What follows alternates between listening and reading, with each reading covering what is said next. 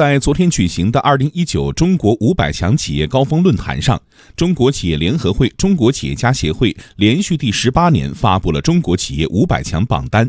今年入围的企业有哪些亮点特点？反映出哪些经济发展趋势？来听央广记者刘颖超、刘天思的报道。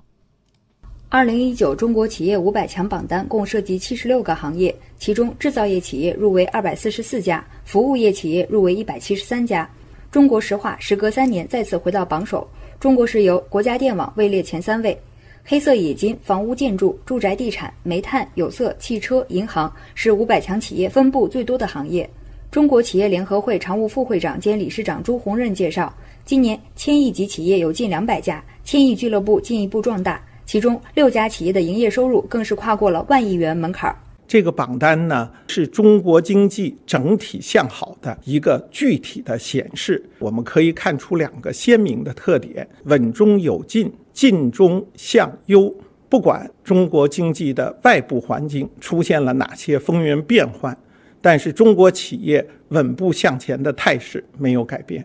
从规模来看，二零一九中国企业五百强规模继续保持增长态势。营业收入总额七十九万亿元，同比增加了百分之十一点一四；资产总额为二百九十九万亿元，同比增长了百分之九。入围门槛连续十七年提高，提升到三百二十三点二五亿元。值得注意的是，今年上榜的五百强企业创新实力不断积累，研发投入与强度持续提升，产业结构发生新变化。朱宏任介绍，五百强企业的创新投入已经达到了百分之一点六的水平。与上年相比，又提高了零点零四个百分点。特别是呢，代表创新能力的专利的这个水平和数量呢，都有增长。代表先进制造业和现代服务业的企业数量在不断的增长，而一些传统的制造领域的企业呢，也在加快转型升级。今年，电力电气设备、风能太阳能设备、计算机及办公设备、通信设备、半导体、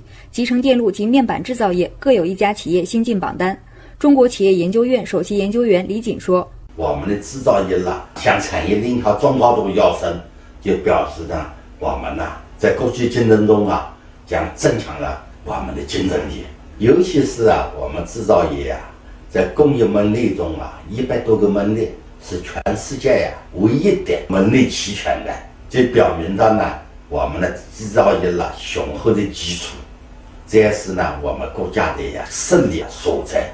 朱洪任也解读说，从榜单来看，中国企业的国际化程度也稳步提高。与美国公布的五百强企业相比，中国企业的呃营业收入已经占到了美国五百强企业的百分之八十七，中国企业资产的总量相当于美国五百强企业的百分之八十九，这两个数字呢？都比上一年又有不同程度的增长，说明中国企业国际化的程度或中国企业自身的实力呢，也是在不断增长。面对当前国际贸易摩擦升级、逆全球化等不利的外部因素，五百强企业家纷纷表示将积极应对，对企业发展和国家经济发展充满信心。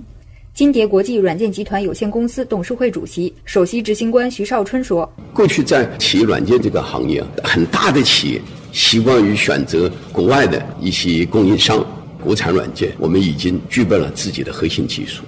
我们自身的技术创新的这种能力已经成为我们的一个竞争优势。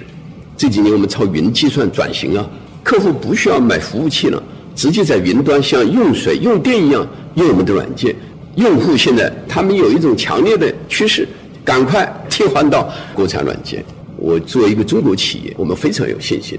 我们不仅要立足于中国，把这个市场做好，抓住这个机遇，我们还要走向“一带一路”，走向国际。